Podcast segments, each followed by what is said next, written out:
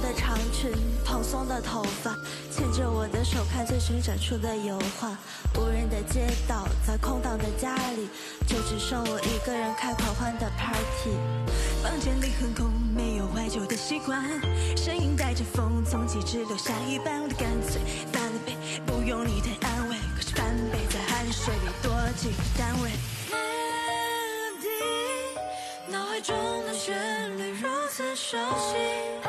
大家好，我们是无伤小雅，我是一晚，我是兔子，我是闪电。原本我们三个其实嗯没有对这个选秀节目提起兴趣来，但是架不住营销的攻势，以及主要是归功于淡黄的长裙、蓬松的头发，成功的激起了大家的好奇心，然后想要去一探究竟。嗯，所以大家疯狂的补课了一周之后，今天想要一起聊一下，嗯，这次的女生选秀节目。嗯。星期二，我个人的感受是，一开始看第一期和第二期的时候，我的感受特别特别的不好。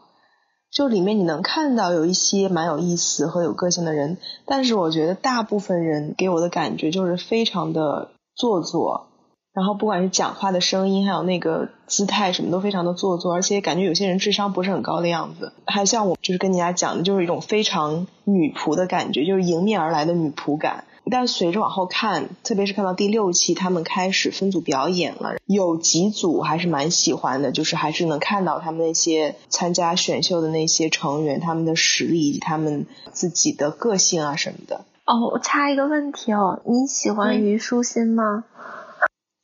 非常讨厌，他是我最讨厌的人之一吧，在里面。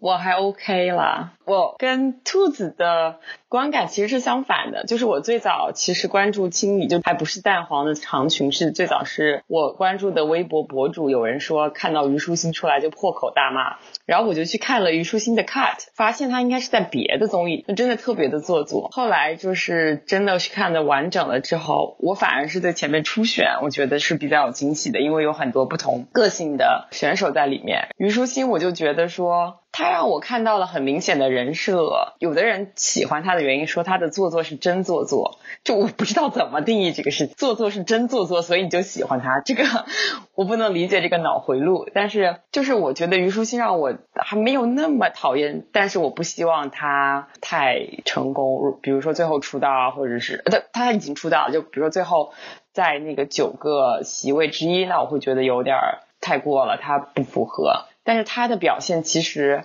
非常的像，我不知道你们有没有看《深入人心》，当时里面有一个男选手叫做高天鹤，大家对他的评价就是他说出了我们所有人的心声，就是他在这个节目里面像个观众一样，永远在吐槽。我觉得把虞书欣当做那样子一个角色来看，就是不像是个选手，反而有点像我们周围吐槽的人，就觉得还能接受。我倒是没有到特别讨厌他的地步，尤其是最新一期啊，他给我观感还挺不好的。我也觉得说，OK，生活中也有这种人，可是我真的不希望一个选秀节目有选手是因为这个特点而出道的，我觉得是一个很坏很坏的风气。嗯，那插一句，你们觉得像《创造一零一》里面的杨超越，她其实也是一个非常明显的人设嘛？她的人设可能就是真实啊，小镇女孩啊，然后就是很平凡普通的女生也可以作为女团出道。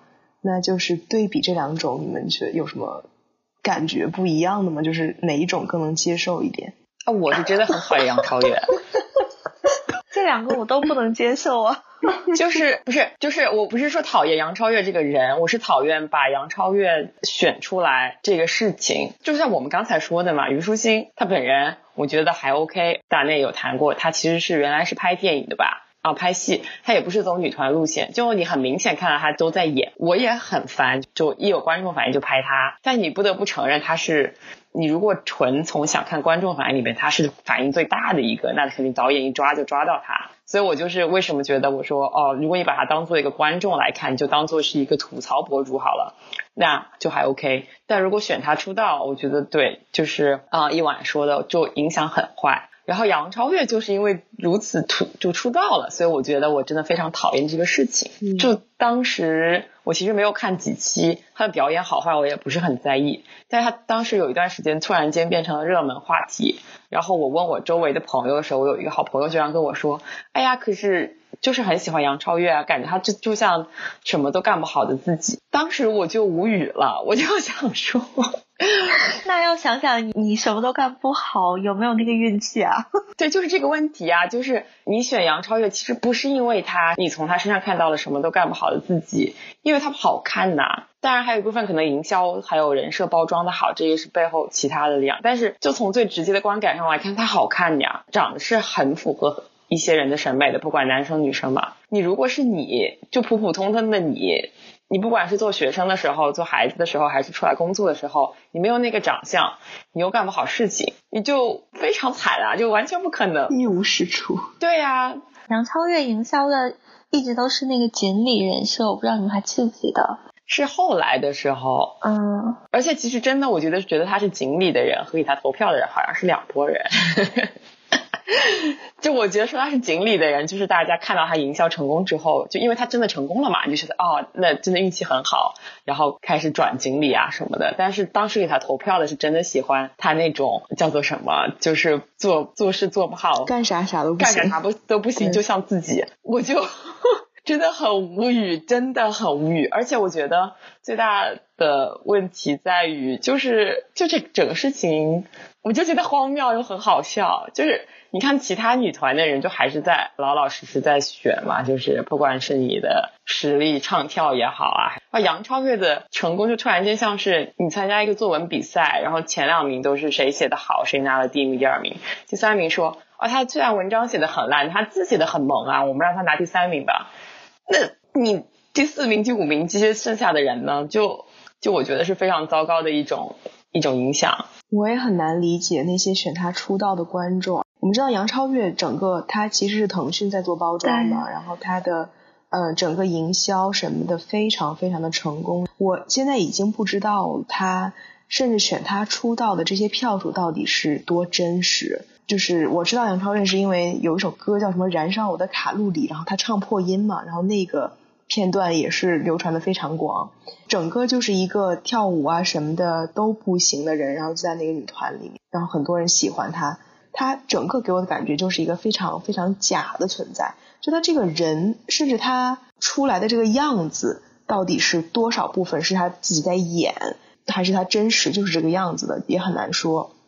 因为我之前看到姜思达他有一个访谈节目，跟着那些艺人七十二个小时，然后去拍摄他们。有一期就是做的火箭少女，他采访的那一集，我觉得他采访火箭少女的其他成员，我都非常非常的，呃，不能说喜欢吧，就是我觉得就是还蛮真实的，最起码在他这个比较真实向的访谈节目里演了一波很真实、很可靠的真实。但是杨超越采访的那一趴，我依然觉得他是在演一个。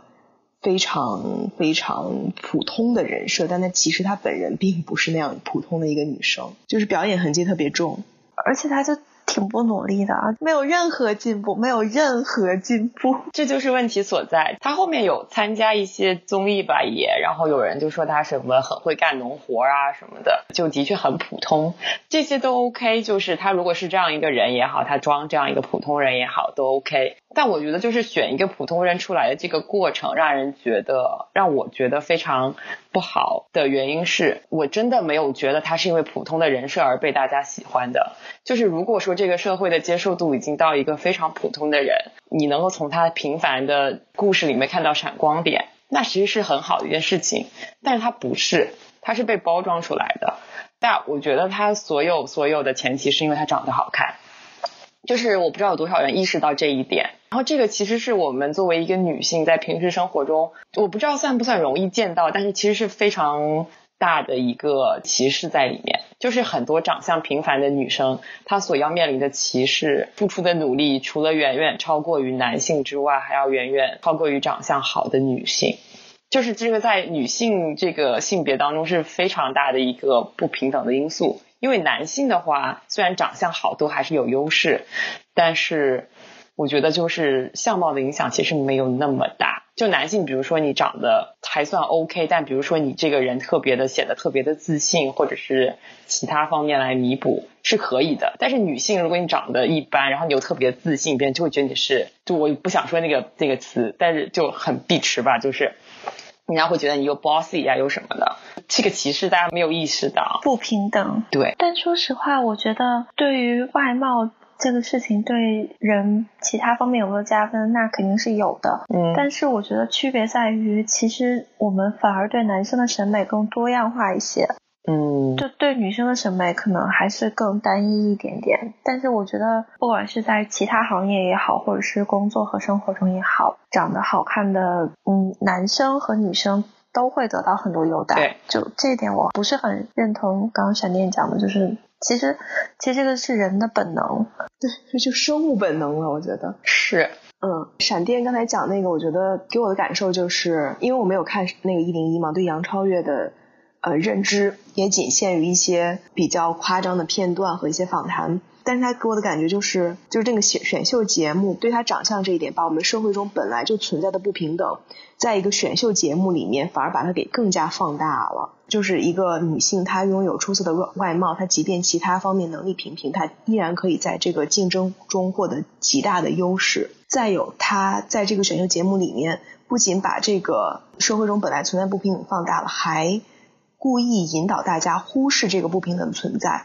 反而把她塑造成一个非常无助、非常普通、非常非常的像每一个人的一个女生，这就是一个给我感觉就是有点邪恶了。回到虞书欣，就是刚才我们比较了杨超越和虞书欣，感觉好像大家是对杨超越的这样的一种存在是更不能容忍的，就可能更加讨厌一点。对虞书欣好像还好，只是只是有点看他的一些片段或者他的视频有一点不适而已。就会起鸡皮疙瘩，因为虞书欣还没有出道嘛，就是她还没有被选到那么火的地位。就是如果说最后的结果是哦，因为她作的很真实，然后我要把她选上 C 位，那我就也很无语了。你们最开始看的时候有没有什么跟想象中不太一样，或者是觉得比较好或者不好的地方呢？就比如说前两期，或者是。嗯，我觉得是有惊喜的，因为我们之前讨论的时候有说这里面剧本有点明显，但是有可能我看的少，所以我不太清楚剧本到底是什么样的。然后我觉得有惊喜的是导师，因为其实你如果看那些表现，就会有很多，比如说标准的女团，然后他们的表演就没有什么惊喜，但是有一些比较有个性的选手，他们是有惊喜的。就虽然我私底下也会认为说可能不适合女团，说不定自己组个小组合或者是单独出道好一些，但其实导师在给他们分班的时候，给他们很高的评价。成绩都还不错，就这一点上，我觉得是惊喜，就是没有完全按照现有女团的模板来选人，所以让我们看到了一些不一样的。然后，而且我是开着弹幕看的，然后我觉得其实还有一点欣慰，因为就除了个别有一些黑粉以外，大部分的人说啊，这个人我 pick 啊，我喜欢他什么，就你发现每一个不同类型的女孩都有。自己的粉丝，我觉得这是让我很欣慰的一点。我看的感受就是，我觉得整个节目的制作水平挺高的。他在制作的过程中，除了拍那些选手表现以外，他不管是镜头的运用啊，还是他的剪辑啊，让这个整个过程比较有戏剧性。可以看他的镜头剪得非常碎，就是拍台上，然后拍就是没有在表演员的反应，然后拍观众的反应，再拍导师的反应。然后有的时候，比如说台上有一些。他们的舞蹈动作非常精彩的话，他那个镜头还会回放，在跳舞的时候，那些镜头也会跟着他们有一些互动，给我的感觉有的时候甚至很像拍 MV。我觉得这个是我觉得比较惊喜的一点。你竟然觉得好？就是从观者的角度，OK，就是让这个节目更有可看性，OK。就我不管它到底是不是真实的反映了这些女团成员的实力，因为镜头我们知道可以加分很多嘛，但是从电脑屏幕前面的观众来看的话，我觉得是可看性很高的。还有就刚才闪电讲的，然后一些比较有个性的成员，我就比较喜欢张总、王总那两个爆炸头，我还蛮喜欢安琪的，就是嘴边有一颗痣的那个女生，跳舞跳得非常非常的好。其他不好的点跟之前超女比较吧，我觉得超女初选或者是一开始的那些女生，她们给人的感觉更多的是青涩，不管是演出来的青涩还是真实的青涩，就是感觉大家非常单纯。那这个呢，给我的感觉好像所有的那些女团成员的那些青涩感都没有了，都很社会是吗？对，演出来的傻白甜一看都很社会，但是他们就装出来非常无辜、非常傻、非常甜，就是这种感觉让我很不好，感觉很不好。我当时看的时候嘛，我第一次出舞台的时候，就是每个成员上来表演评级的时候，我觉得我我有感受到爱奇艺以下简称桃，因为它就是长得像一个猕猴桃的那个 logo，我有感受到桃这次其实很努力的在想做一个关于女性平权或者是女性意识崛起的这种类型的女生选秀节目嘛。我当然不能说这点是不好的，我觉得这个其实非常好，也非常值得鼓励，而且看到有种内容在里面还蛮开心的。但是他给我一种非常就很硬的感觉，我不知道你们有没有觉得啊？包括嗯，当时就是印象比较深的有两个关于 girls power 的这种主题的表演，一个是谢可寅的 rap，虽然就是那个好像是他在参加节目之前就写了。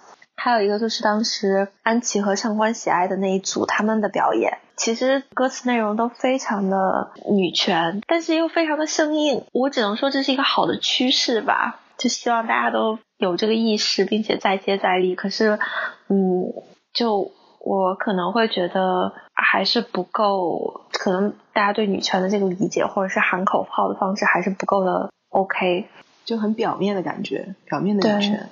就把样子做出来的，口号喊出来，但是，但是它整个过程的氛围还是非常的不女权的。我觉得可能有个别的选手他自己有这样的想法，然后他会把他这个。想法和女权这个特点包装放大出来，就显得有点生硬。我中间有记得，就是 ella 他们给月华还有 AKB 打分，成员都给的 C 嘛。当时其实我看了那个舞台表演，我的观感也不是很好。我觉得 ella 当时评语蛮好的，他就说你们看起来都是一样的。虽然就是他知道是流水线作业生产出来的这些偶像艺人，可是每一个 AKB 的女生就是表现甜美的方式。就是手伸一下，然后抓一下空气，再 wink 一下，你知道，就是 所有人都，就女仆风扑面而来。对，所有人都做一样的动作，其实会，嗯，我看完以后没有任何的记忆点。就我觉得可能要求女性偶像在接受这种产业化。就是工业化标准的训练之下，然后同时还保有自己的个性，其实是比较难的一件事情。而且公众其实对你还有各种各样的要求。但是我觉得，最起码策划团队或者是一些公司，他们有慢慢意识到说，不管是对女性艺人也好，还是男性艺人也好，主要消费群体其实都是女生。然后他们就会做一些现在的女生喜欢的东西。我个人是这么觉得的，我不知道。到底是不是这样子？哦，我觉得啊，这个其实有一点解决了我的一个疑问，因为我之前特别的迷惑，就是女团的受众到底是谁？我之前的印象就像是，比如说日本的最早的那些女团。我以为下面所有的观众都是一些宅男，所以我一开始看的时候觉得挺魔幻的，因为我觉得如果选出来是给他们看的话，那显然是一群就完全是反女权、完全是物化女性、消费女性身体的一群人。然后你在这个节目里面展示一些 girl power，我觉得就很荒谬，整个故事。就特别的奇怪，但是刚才一晚说，如果说现在的消费群体是女性为主的话，那我觉得还是有合理的地方在，因为可能会有一些女性希望看到一些比较有 girl power 的女性作为偶像，所以现在消费的就全是女生吗？但是我从来不看女团，可是你也不看男生啊，我不知道嗨点在哪里，这就是问题所在啊，就是你并不是追星的那个受众，对，就可能我们不是。受众对对对，还有一个就是当时出来的陆柯燃、林凡 还有刘雨欣，我其实有点我都忘了他们是怎么回事了。嗯，这三个都是非常中性风的艺人，就我觉得他们跟李宇春的那种风格还是还是不太一样。我觉得如果是。女性为主要观众群的话，他们三个会非常的火。我不是很了解一晚的这个不是哈，但是我是能看出来，他们也算是一个不能叫不平等吧，就其实非常投其所好。就现在有很多女生，不仅仅是现在了，就一直都有很多女生喜欢长得特别帅的男生，不管他是直还是弯，还是他半直不弯，就真的很多人。可能因为我从小长大的话，身边有这样的朋友，长得比较像男生然后特别帅的女生，永远是非常 popular 的。嗯，对。就这个喜好是一直在的，对，就是我虽然没有这样的朋友，但是我从小到大可能班里面都会有这样的同学。那有的时候这样的长得就是非常非常男性化的女生，反而周围会有一群女生会追随她，好像对，就自带光环的这种，就她会比男生要好很多。我也有遇到过这样子风格的女生，然后也有遇到过可能。就我们叫 T 的女生吧，但是我在她们身上没有看到任何女生的样子。就虽然哦，闪电的名言要跳出来打我，女生到底应该是什么样子？很抽象。对，可是就是真的没有一丝的女生的气息在。比如说我认识的那些女生，哪怕她们剪寸头也好，但是有些时候你还是会知道她就是一个女生。而且我没有见过。呃，这是我个人原因，就是我没有见过穿束胸的女生，但我其实会觉得，可能这一类型的选手可能在青春期或者什么时候就有穿。我不知道你们能不能理解我心里面的那种不适。就我觉得你可以选中性风的艺人，可是我不希望你选一个他内心不认同自己是女性的艺人。哦，我知道你的意思了。对，我觉得这一点就很有意思。首先，我还是觉得女生是很抽象的，就是如果你。非得说什么样是女生，其实还就有可能会片面。对，但是从另一个角度上来说，你的确你会说她是不是认同她自己的女性身份，这一点其实还挺重要的。在美国的话，就很明显，如果有一些男生他喜欢把自己打扮成女生的话。他会告诉你说，我认为我自己就是一个女生或者怎么样，就他就不会同时去强调说我是一个男性，对，他就很明白的，就是我想变成女生，或者是我穿着像女生一样，是我觉得最 comfortable 的情况。而且他们有他们的分类吧，但我具体我也不记得应该定义为 queer 还是叫做什么 transgender 之类。但他们就很明显说他们在性别上他们是有偏好的，他们 pick 了这一点。这个节目里面刚才那几位选手。啊，如果说一晚觉得说看不到他们身上的女性特质的话，那就是让人会觉得有点迷惑。但我不得不说，就真的很受欢迎。讲到这一点，我就不得不说，我会看到有一些选手走的路线，我会觉得我替他捏一把汗。比如说有一个叫做许许佳琪，还是 popular 的，但是他的这个路线就我就不知道他会不会很成功，因为他之前是跟刘雨欣什么的是一组嘛。他跳舞的时候就一直觉得自己排练的时候觉得自己不自信，不够不够 man，就怎么没有那个动作在里面。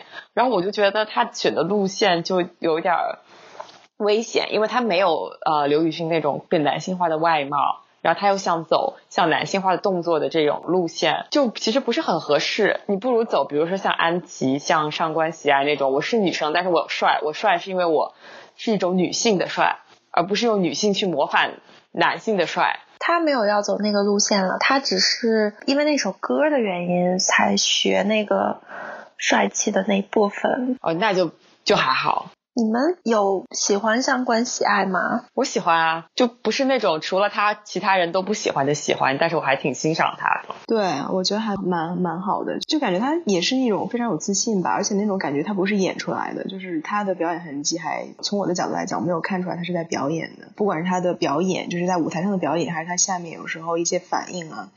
就感觉还是挺浑然天成的那种感觉。对，还有 王青，王青真的好真实。就他那个组合，我都还，他俩我都挺喜欢。那个爆炸头也很有意思。对，而且爆炸头唱歌音色我还蛮喜欢的。对我也是，我也是，就音色很不错。对，是高级的。对，就我觉得这一次的让我觉得比较欣慰的一点是。他们没有把上官喜爱拿出来和标准的女团做对比，就不像幺零幺的时候把王菊和杨超越拿出来做对比，我觉得就很不好。但，杨超越这个是另一个现象，但我想说，就是上官喜爱这种也好，王菊这种也好，她是值得欣赏的女生。那如果有一些。特别甜甜的，然后那大家喜欢也很正常。就是我觉得审美多元化是我比较希望看到的一个方向，而不喜欢就是拉一个踩一个这一种。对，像张总和王总那两个人，他俩我觉得就是会羡慕的女生，不是说我想要成为他们，但我会觉得像近些年来看到一些比较年轻的小妹妹嘛，就是你会觉得她们是属于特别幸福的一代，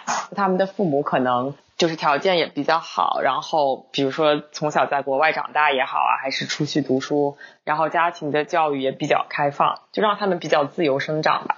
就这两个小妹妹让我看到了这一点。对我也是，而且我觉得，虽然可能从长相上来说，她们两个都不是传统的美女嘛，可是都有自己的那种范儿在。对，包括后来 vocal 的那个舞台，然后觉得王清竟然就让我有点惊喜，觉得还蛮有风情的。对，就她有一点复古的风情在里面。对对对，就像刚才闪电讲的那样，就是从小幸福长大的孩子，就是。没有受到过一些什么打压，所以就是整个天性都一直保持的非常好。对，就是你没有从他身上看到一个特别的女性特质。大家觉得他搞笑，但搞笑是一个比较中性的评价嘛，对吧？你不会觉得说女生应该搞笑或者男生应该搞笑，那他就你觉得他是一个独立的人，对，自由的人，对，对对对。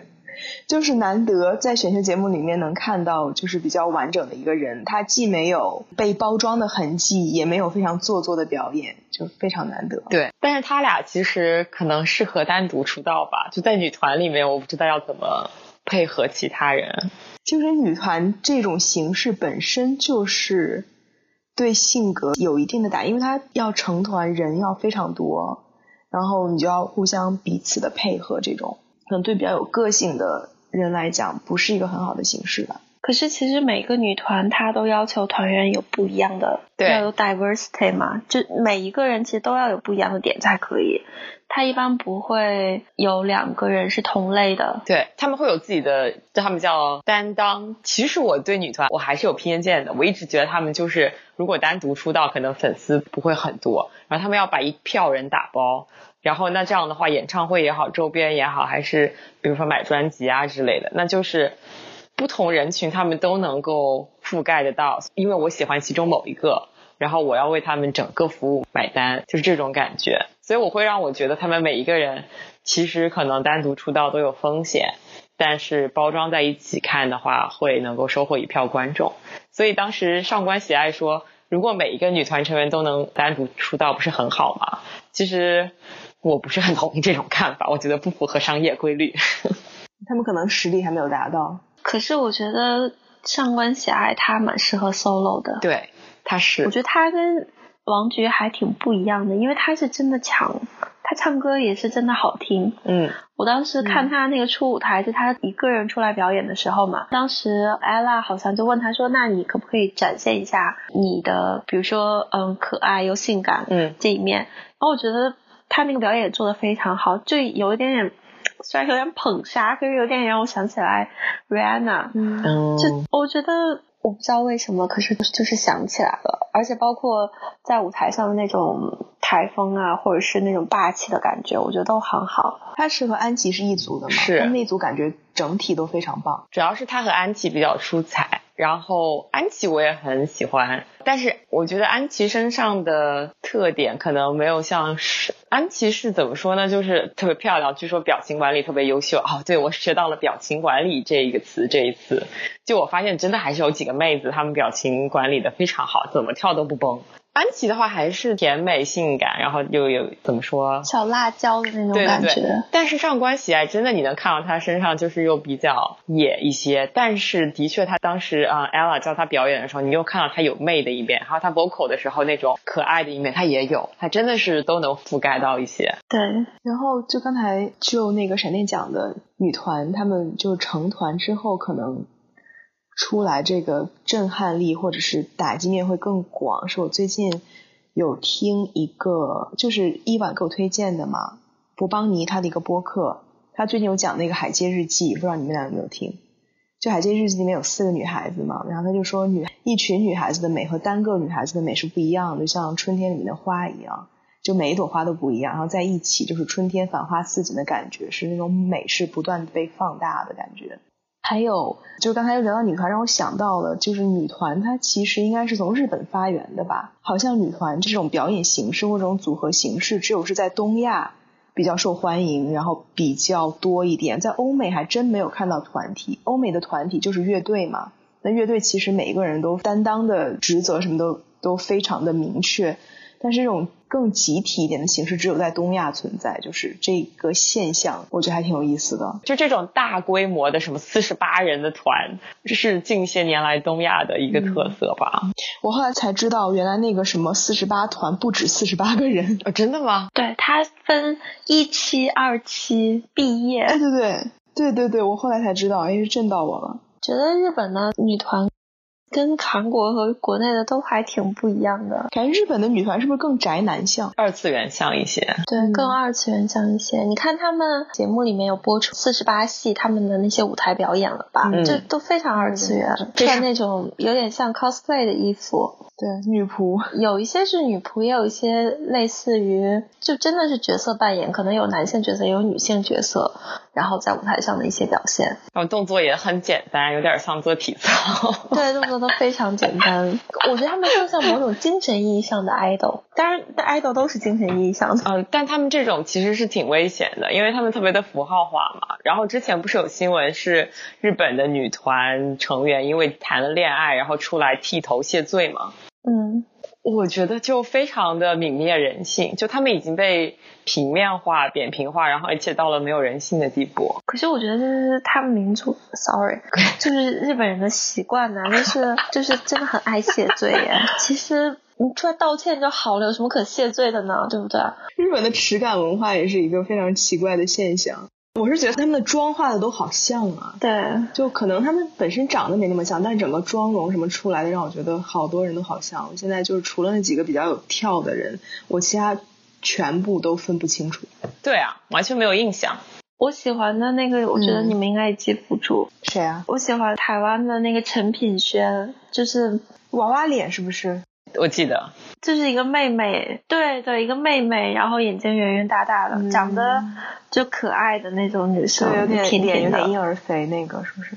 对对对对，我每次都喜欢这种。你喜欢小甜豆？你喜欢安琪？对，我喜欢小辣椒。我就是我已经姨母心态了，对我就觉得就看每个小朋友都有人喜欢，还挺好的，这是我比较希望看到的。哎，说实话，我其实。要稍微拉踩一下，就是我觉得陶这次做的节目，其实他们第一次公演的形式，还有最后的投票，都让我挺失望的。为啥？因为我其实当时看创一的时候，也追的还蛮真情实感的。但当时大家也分组，会有一些定位在，但是大家每次舞台都是一个完整的展现，他们会又唱又跳，曲子里面可能有 rap，也可能没有嘛。但是最起码都是真的在唱跳的。可是《青春有你》竟然给我搞 dancer 组，连麦都没有，就看了还内心挺不能接受的，因为我真的没见过这样子的舞台，包括韩韩版的还有日版的，他们都不会这样子哎，就这太放纵自己了。这说明什么？这说明是不是越来越弱了实力？这个其实让我想到我之前的一个疑惑，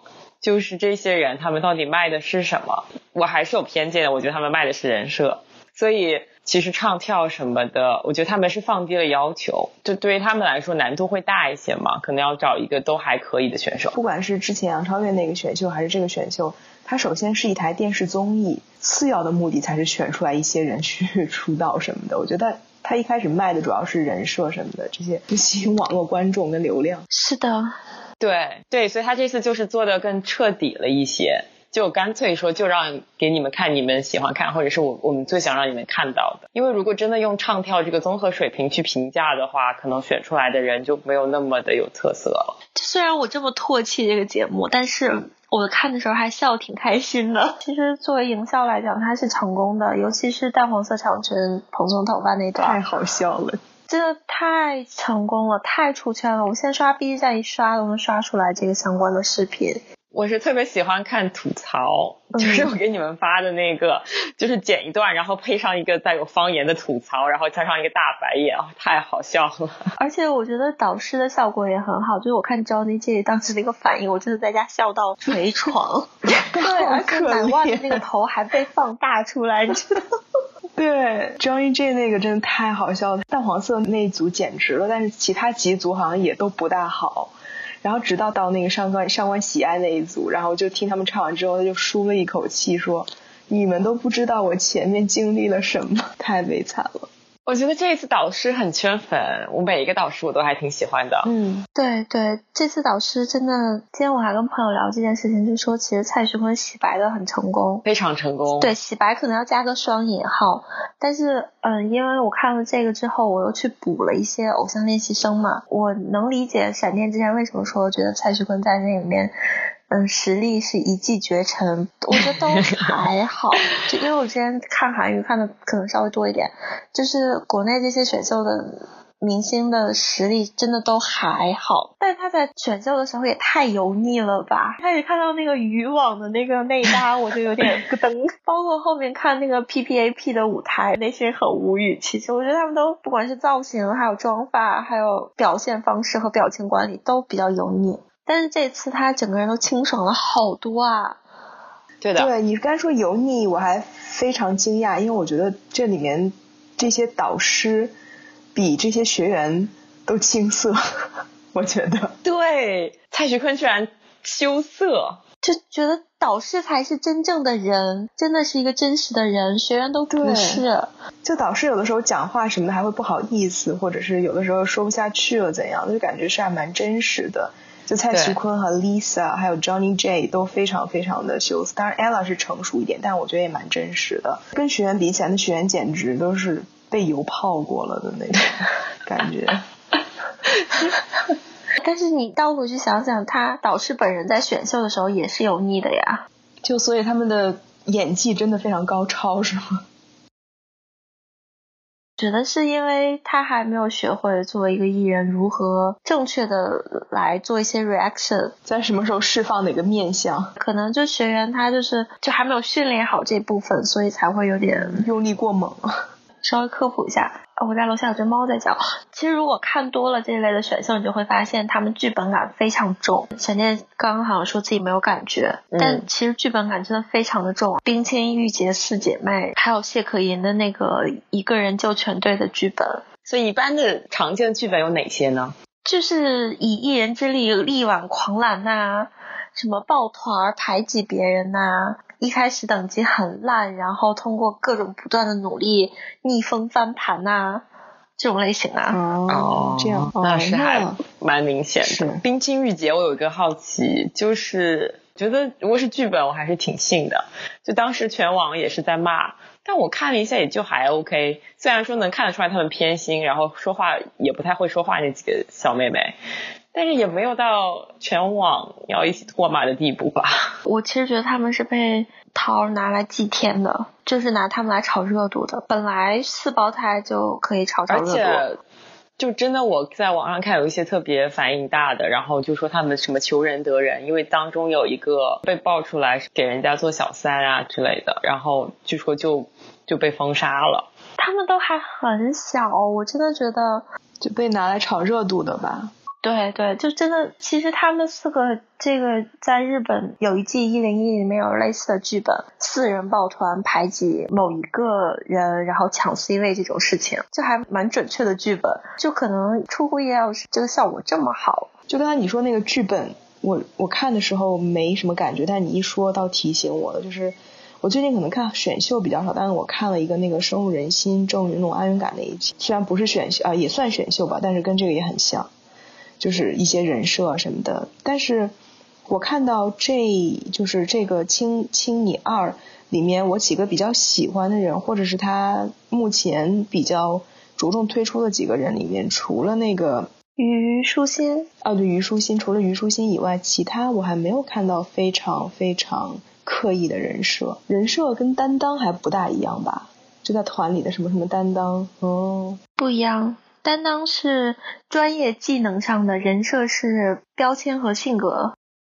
对他们有时候就是他们的自我介绍，就是每个团出来自我介绍说：“大家好，我是什么什么什么”，就先报一下自己的标签，然后在团里面什么什么样，就感觉先会把自己的名号报一遍，就是把自己的标签和呃担当全都报出来了。就我每次看到这种场景，我都会赶快跳过，我觉得好尴尬，尤其是那些。四十八组合那个 title 之长，简直让我想到了龙妈。我的妈！我也想到全游里面的 title，我是谁的儿子？什么什么？我父亲是谁的儿子？报一遍。天呐，而且他们报的巨快，你一听就知道练了无数遍。对，是 Targaryen 家族的什么唯一的继承人。综艺嘛，就是你能看到的东西都是他想让你看到的。有些人就永远都没有镜头。刚刚说到这个舞台效果啊，我不知道闪电是怎么感觉的，我觉得挺差的。我觉得舞台效果其实我没有很在意啊，但是我觉得剪辑剪的好碎哦，让我觉得有点烦。对，我就想说，就是他的那种剪辑，然后加特效，我就想看他好好跳舞啊，我不想看这个。有的没的抖动，什么重影，很魔幻。我不知道你们有没有发现，他基本上都在舞蹈的这些片段剪这些效果。有时候有可能是因为这个舞本身呢，没有那么让人震撼。而且舞台比较大，一个人的上面比较小，所以 如果他不加点特效，这个舞台就不好看。可是你加了特效呢，又让人觉得这不是一个正常的表演。我觉得你的推断非常的合理，因为 Lisa 跳舞就没有加特效，就纯粹就是跳，然后一到学员就开始疯狂魔幻镜头。就是他这个后期我也不喜欢，他这样重放。对。浪费时间，对他重放，就我也不瞎，我看到你怼到我眼前让我看，我也并不会多看两眼，我只会觉得好烦。真的真的，我们可以聊吧，就是出舞台之后，然后投票的时候，我不知道你们对票数结果意不意外，惊不惊讶？我反正还挺无语的。我不意外，不惊讶。我前牛正威哎，得第二，我看到了，应该是第二吧。还是第一呀，就诗朗诵啊，票还挺高，一百多票，比起其他就是比较优秀的组里面，有的才得个什么八票这种。他们组就算是整体不行，可是他们组的奶万比他唱的好吧？我当时就觉得大家就是选漂亮啊。就一到投票还是看人气，不管他的人气是因为他之前卖衣服，还是因为他的话题炒作，就没办法。骑牛正威的，讲到这一点，我其实挺挺不喜欢，就是。我因为开弹幕嘛，所以看到很多观众就会在上面就有一些黑粉骂他。秦牛正威他好像之前是吴亦凡前女友吧，大家就会经常把那个拿出来提。还有一个也特别漂亮的妹子，其实啊孔雪儿长得挺漂亮，业务能力也挺强。然后她一出来，大家就说孔雪儿你先做，先学会做人吧。就好像她之前上综艺。有被老师说他不会做人，好像说骂脏话、骂前辈什么的，具体我不太清楚啊。但是就一出来就各种刷屏，说你先学会做人吧。就这种让我觉得还挺不舒服的，看着。我我没开弹幕，所以就还好。我也没开弹幕，就孔雪儿这个我也不知道这个梗。我对他印象蛮好，是因为他那个后面的分组表演的时候跟安琪一组嘛，他们那组整体都很好，就真的是有实力的。就是我觉得投票这个事情，呃，失望是肯定有的，但是我不惊讶，因为我觉得最终的观众肯定也不是我们嘛，就是那一些受众的话，投其所好的人肯定还是喜欢那些长得漂亮的吧。就跟当，所以我觉得其实像当年杨超越被选出来一样，我觉得这一次不会有太大的例外。就是导师可能或者这一次他们选人上也好，导师的评级也好，还是说剪辑上也好，他们有想推一些有实力、不太一样的女生。但是最后真的如果是靠人气投票来成团的话，我觉得不会有太大的惊喜。就这是我自己的观点。怎么讲呢？就到底有能？多多元那要看最后了吧，就但我自己是不是特别乐观的？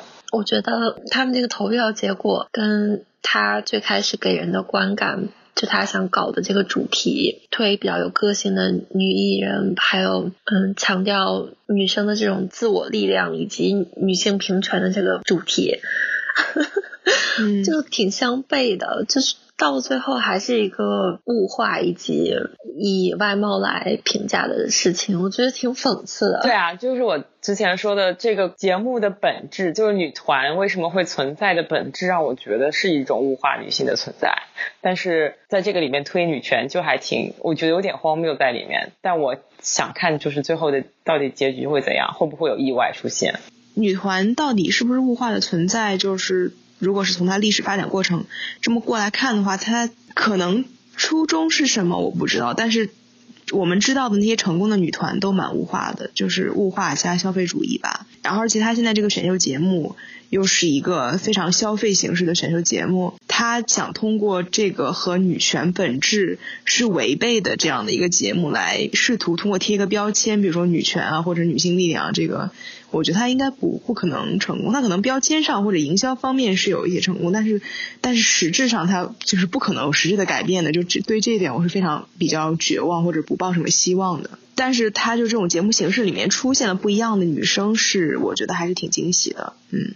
我人生中第一个知道的女团其实是 S.H.E，虽然其实他们应该算是挺早就停止团体活动了吧，但是我觉得 S.H.E 完全不是一个物化女性的一个女团呐。就其实她的粉丝大部分都是女生，而且在这个团里面三种不同的形象嘛，就一个是比较甜美的，一个是比较。呃，怎么讲？文艺的，还有一个是稍微有一点点中性气息的，这样子三个类型的不同的女生，但实际上都还挺给人力量的。就包括 Selina 营造的一直甜美可人的形象，但她其实也是一个非常就 powerful 的那种感觉，不是一个就是我们现在可能会看到那些 AKB 系的女生的那种形象，就可能要跳的时间线比较长。就包括到后面，嗯，韩国的一些女团，可能闪电跟兔子不是。很清楚，比如说 Two N E One 和少女时代，但是我觉得少女时代非常物化女性。在我们读本科的时候，少女时代非常火嘛，然后很多男生的电脑桌面都是少女时代嘛。男性群体的话，他可能确实是，嗯，可能是看脸啊，或者是看卖萌啊之类的。但是对于女粉丝来讲，其实这个点还挺不一样的。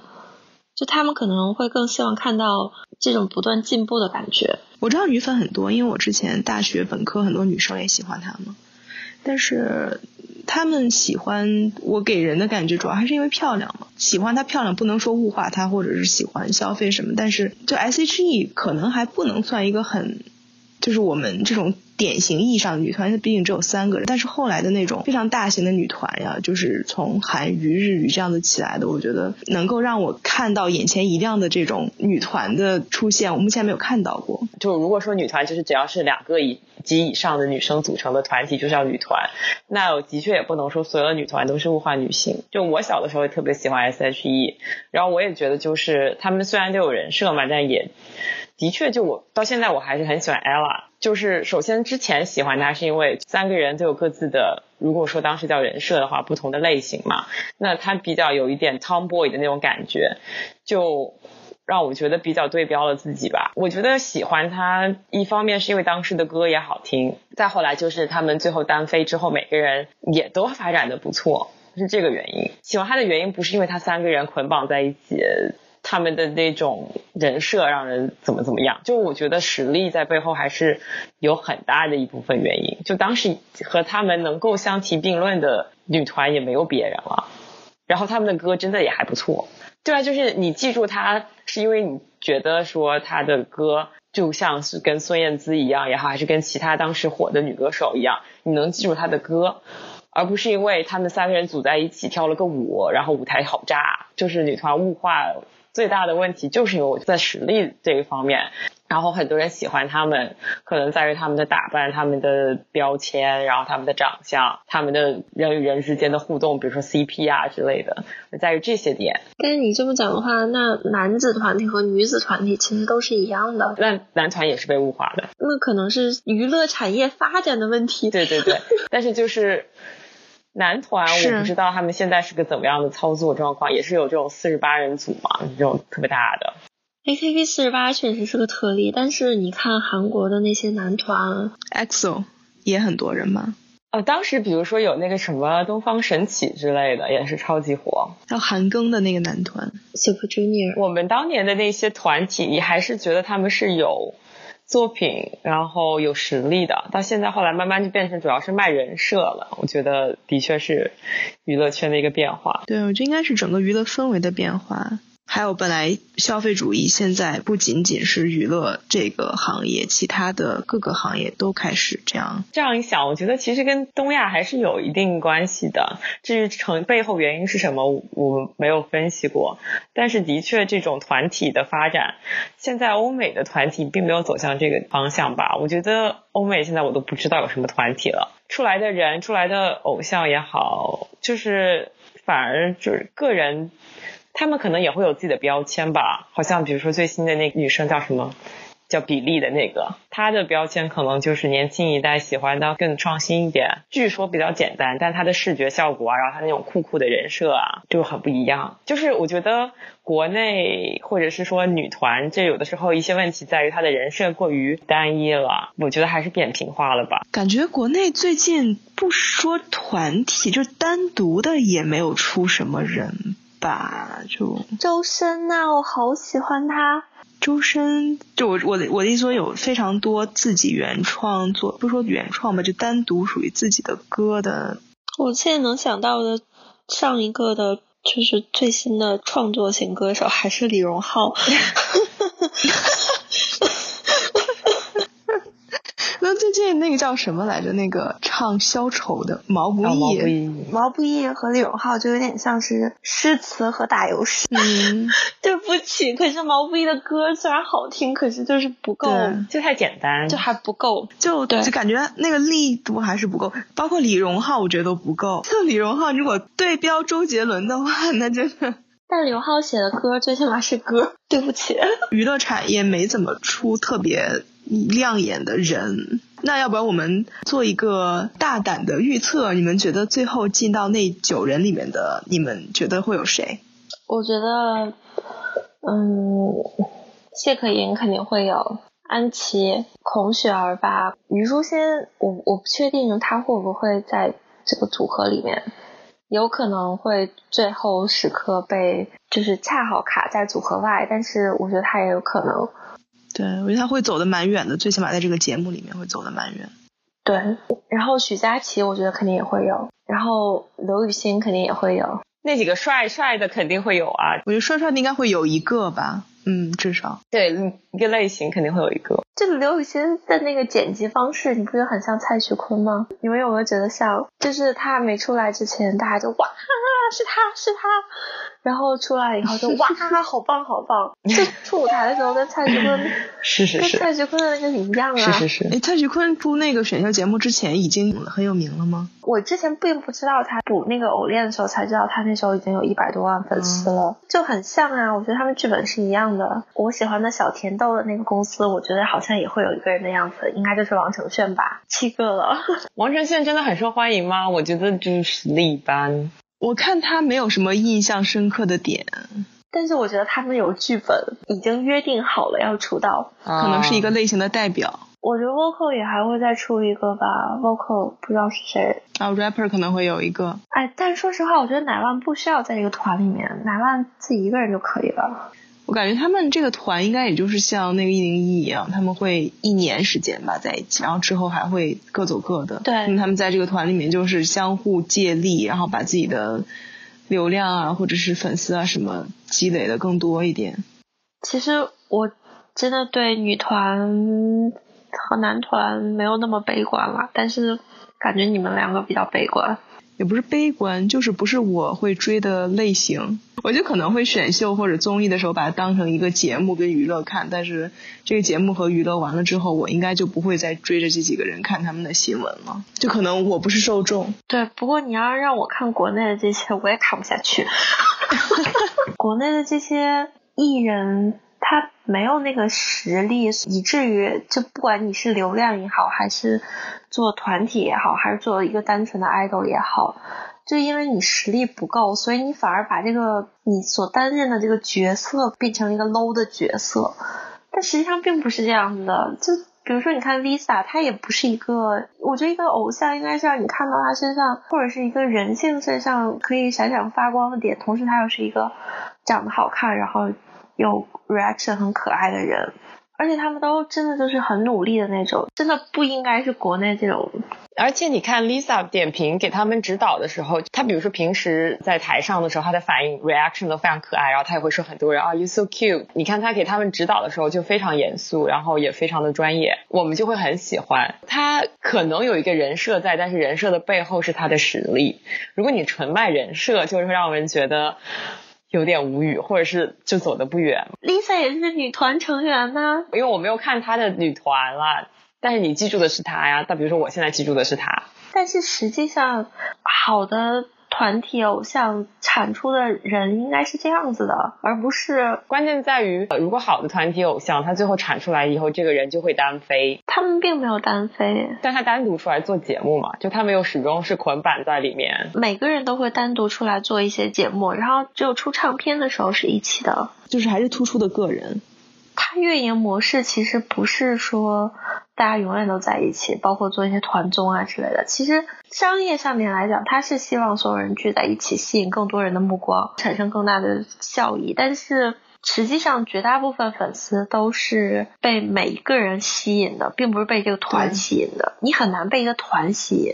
那可能有的人真的集体主义爆棚，就是任何一个集体他都能热血一下，就很难。实际上都是被一个个人吸引的。有些团他的理念就是，因为你也不可能只喜欢同一个类型的偶像，所以他可能恰好可以满足你某两方面的需求或者三方面的需求，那他就赢了。就是你在这种竞争很激烈的情况下，你不会轻易的爬墙，就是你再怎么喜欢，还是在我这个圈子里面喜欢一个偶像嘛。钱还是归我赚的。最初的诉求是这样子。说实话，国内的娱乐产业就是现在其实确实太行。唉，我看偶练，我当时就内心就觉得这这都什么呀？所以是国内整体水平的问题，而不是女团这个类型的问题。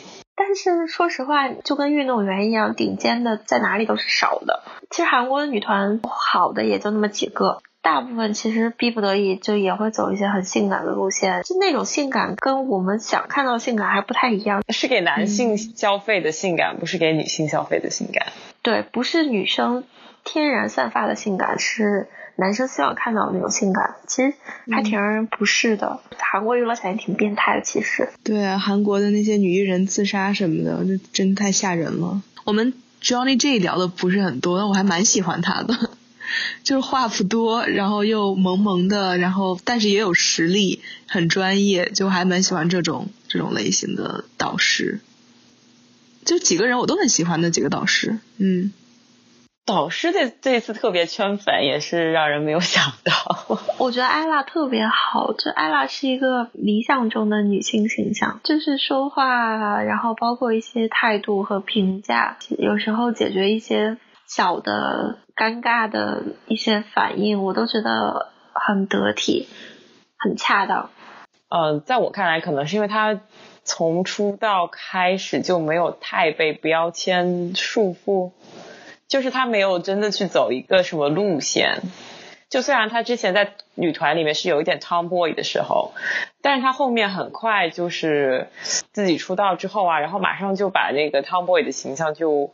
就换掉了，就后来也就是长发留起来，然后也就是结婚的新闻呐，生子的新闻呐，他没有局限在这一条路线上一直走。对他都是在做自己，因为他比如说一开始又没有那种什么甜美呀那种路线，所以他后来搞笑也好啊什么就很自然，就大家就没有觉得说哦不是他了。我记得还小的时候，我看台湾的一些综艺节目，包括康熙来呀这些综艺节目，他们去上那些节目。安娜就非常的搞笑，然后活泼，然后就是非常的古怪，然后讲话什么的非常大胆。那个时候就觉得他完全没有被他的人设给束缚。我觉得可能他们当时那些经纪公司也没有刻意的强调用人设束缚住艺人，感觉他们即便是有人设，也都是根据每个人自身的性格而来的。所以他一直感觉就非常非常的自在。还有就是觉得蔡徐坤很职业，把这个偶像这件事情就是当做一个工作来做的，我觉得非常好。大家都要敬业，就是导师形成了鲜明的对比。就每一个导师，你都会知道他有他非常专业的一方面，然后在这个方面上面，如果他还有剧本的话，那大家是可以接受的。嗯，对。对，这其实这几个导师，你像 Lisa 是女团里面是顶级的嘛，顶级女团里面的顶级成员。然后 S.H.E 就更不用说了。然后 Johnny J 他其实也是选秀吧，他好像是中国有嘻哈是不是有一集出来的？然后还有蔡徐坤，嗯，他们都是顶级，呃，顶级里面的顶级。也就是说，我们可以期待这个节目里面出一个类似这样的人。他们同期出来那些人，肯定也都是跟这些节目里面大部分人一样，就是看不下去。就我一直都觉得蔡徐坤不能算是顶级 idol，对他顶流，但是他其实说实话，个人不觉得他是个顶级 idol。就可是我觉得顶流也是顶级啦，就是怎么把流量做到顶级是另一种操作嘛，在这个操作上面它是顶级的。对，就是职业。但是我觉得就是能看到把偶像当职业的人也不是很多。我们的结尾还蛮正面的嘛，就是这些学员的未来就是有可能会成为这些导师中的一个。OK，每一个能够很专业的、很认真的对待自己的工作也好，或者是任务也好的人，都是最棒的。强行灌鸡汤。对我可能没有那么乐观，但是我是希望每每一个真的是努力而且专业的人都能够被看到吧，起码。感谢大家收听这一期的无双小雅，拜拜，拜拜。拜拜。